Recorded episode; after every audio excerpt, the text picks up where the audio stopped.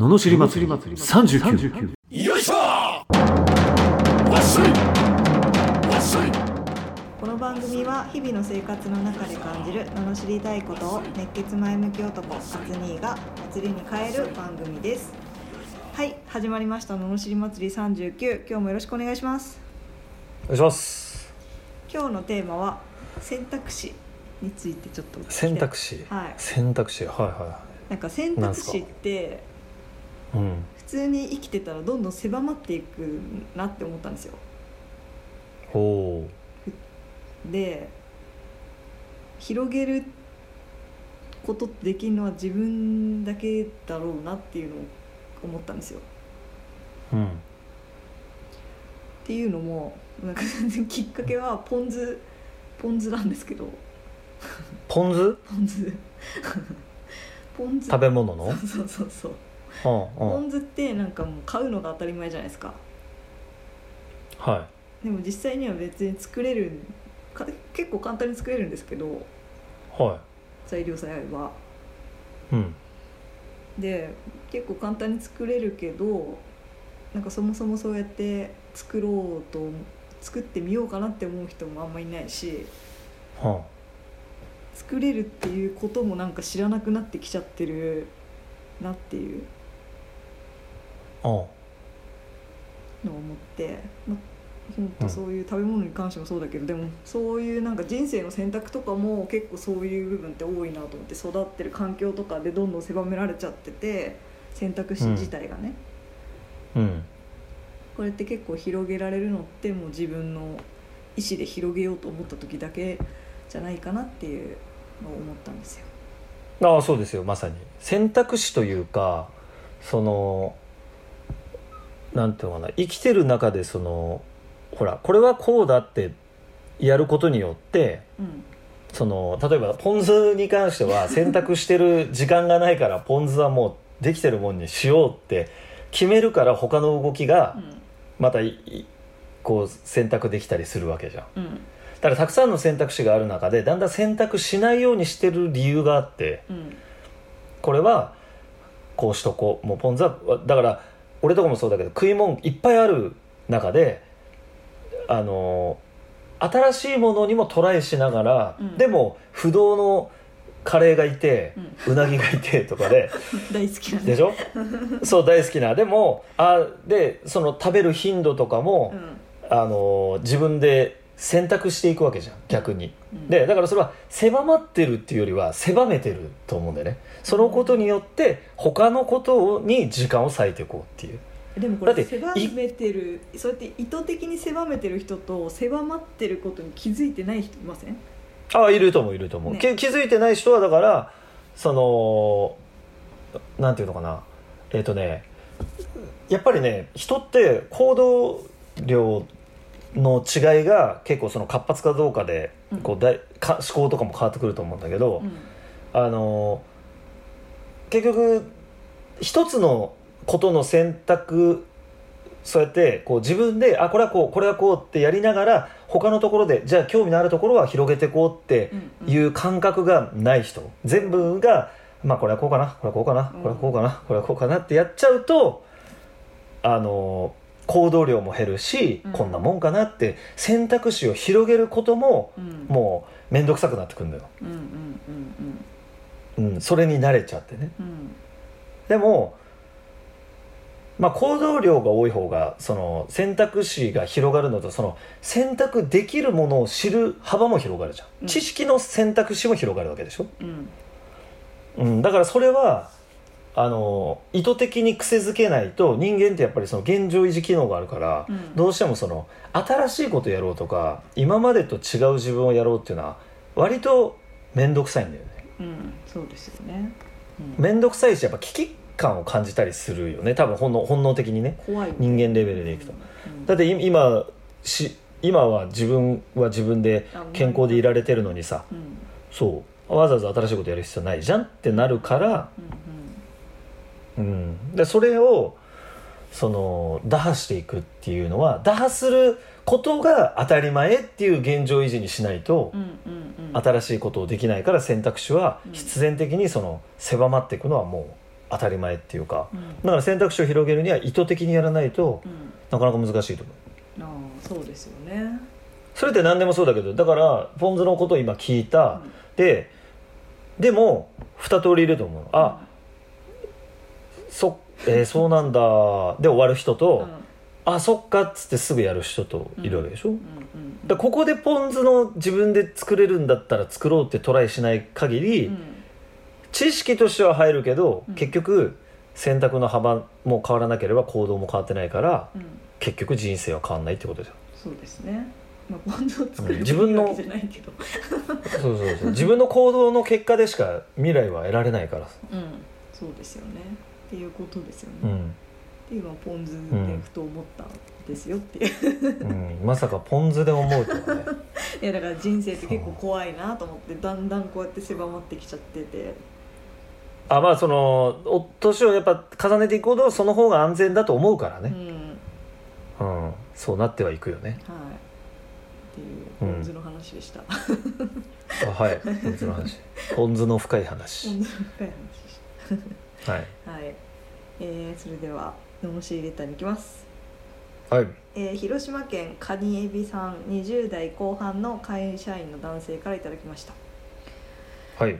あつによっしーこんにちは。いつも楽しく拝聴しています。夢を諦めるなという人がいる一方、執着が不幸を呼ぶという人もいます。ということは、うん。夢を諦めないで追いかけると夢が叶う可能性が上がる一方で不幸になる可能性も高くなるということですか？といただいてます、うん。なるほど。これ罵りづらいね。こんな質問。純粋な質問だしね。質問だよね。あのーそれはなんかこう結果だけを見ちゃってるよね、うん。あ要はそれが叶ったから幸せ叶ってないから不幸せっていう感覚でいっちゃってるからそういう発想になるよね。うんでもなんていうのかな。追いかける追いかけないかったから不幸になるケースがあるわけじゃん。それは追いかけないで諦めた何もしなかったっていう自分にふこうがっかりしてうん。不幸せになるっていうケースがあるわけだから、うん。必ずしもその執着してるからダメというか執着じゃないんだよね、うん。俺その人の幸せってどこにあるのかなの一個が最近そのまさにあの話したうん。話でね。うん。昔例えばあのオリンピック選手だったとかうん。あのまあオリンピックには出られなかったけど全国には出たとかね。うん。いるじゃん？うん。なんかやってる人って。で俺はないんですよそういうの全く。うん。そもそも一つはあまり突き詰めないからね、うん。だからあのすごいそれってすごいなと思うから俺はやっぱり矢沢永吉だったりその大谷翔平だったり好きなんですよ。うん。すごいなって一つのことを突き詰めるってって思ったらね、うん。でもそのその中でもその惜しい人ってたくさんいて、うん。ね、行か行かなかったって言った時に、うんその俺は俺だったらね、うん。もしそのオリンピック選手だったとかってめちゃくちゃ自慢すると思うの。あまあまあオリンピック出てたかな。みたいな言いたいでしょって俺は思ってたんだけど、うん。やっぱりねあの2位もう1位以外の人って言いたくないっていう人も結構いて。はあなるほどね。そう。2位以下はうん。もう全部一緒だってやっぱり競技者は考える傾向にあるのよ。へえオリンピック順位がついちゃうから、そうそうそう。へえそうなの。それをね俺立て続けに俺オリンピック候補選手の知り合いがいて、うん。立て続けにそのたまたま飲む機会があってね。うん。で話をしてて。うん。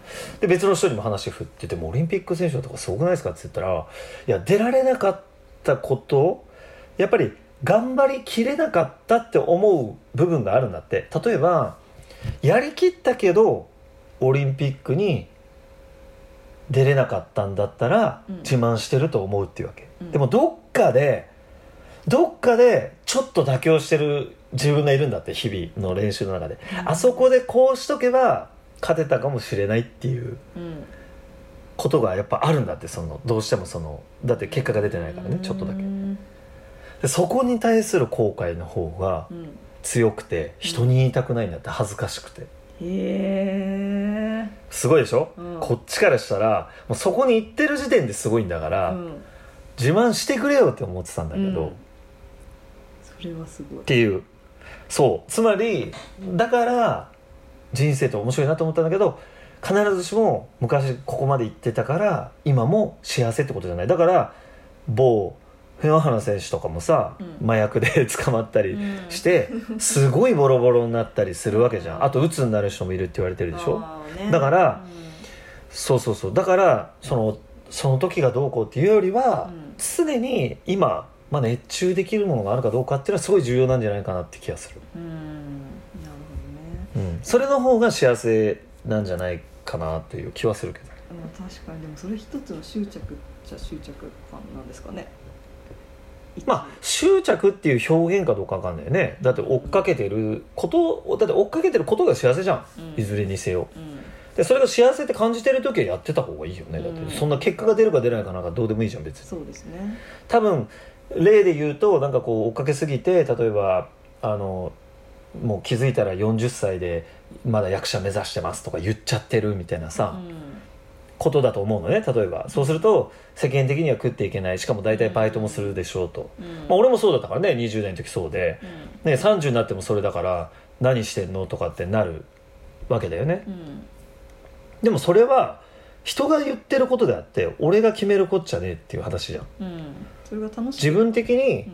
そうそうそうそう。いや目指してるんですって。40になってもバイトだろうが役者なんですって。別に本人がいいんだっていいんじゃんっていう。う、ん。でそれを人がとやかく言うことじゃないし人が評価することでもないっていうか人から評価されても関係ないっていう。うん。だって自分が好きでやったんでしょっていう。う、んうん、でその先に当然もしかしたらその一生フリーターっていう、まあ、バイト、うん。アルバイトをしなする人生になってしまうかもしれないでもそんなことは予測するわけであってうん。だからバイトした時だっていや俺だって役者目指しててできなかったからもうバイトでいいもんでいいじゃんって感じ。うん。それをそうそういやー役者長くやりすぎちゃったなって言うんだったら、うん。それは不幸だよねって感じだけど、うん。でも自分が良ければいいんじゃんっていう。そうですよね。ね。うん。話ですよね。今日は「のの知らない祭り」でしたということで。そういうことでしたね。はい。はい。はいまあ、とにかくね今夢中になることがあるのが一番いいってことですね。がいいんじゃないかなやっぱ一番ハッピーな気がしますけど。結果云々もあるけど、うん。そこも含めて自分がやってることが幸せだったらいいと思いますけどね。やりきれってことですね。やりきるってことです。はいこのような不平不満の罵りレターや人生相談ビジネス相談など募集しております。送り方はエピソードの詳細欄に URL が貼ってあってフォームに飛べますのでそちらからお願いします。それでは今日もありがとうございました。ありがとうございました。また次回もお楽しみに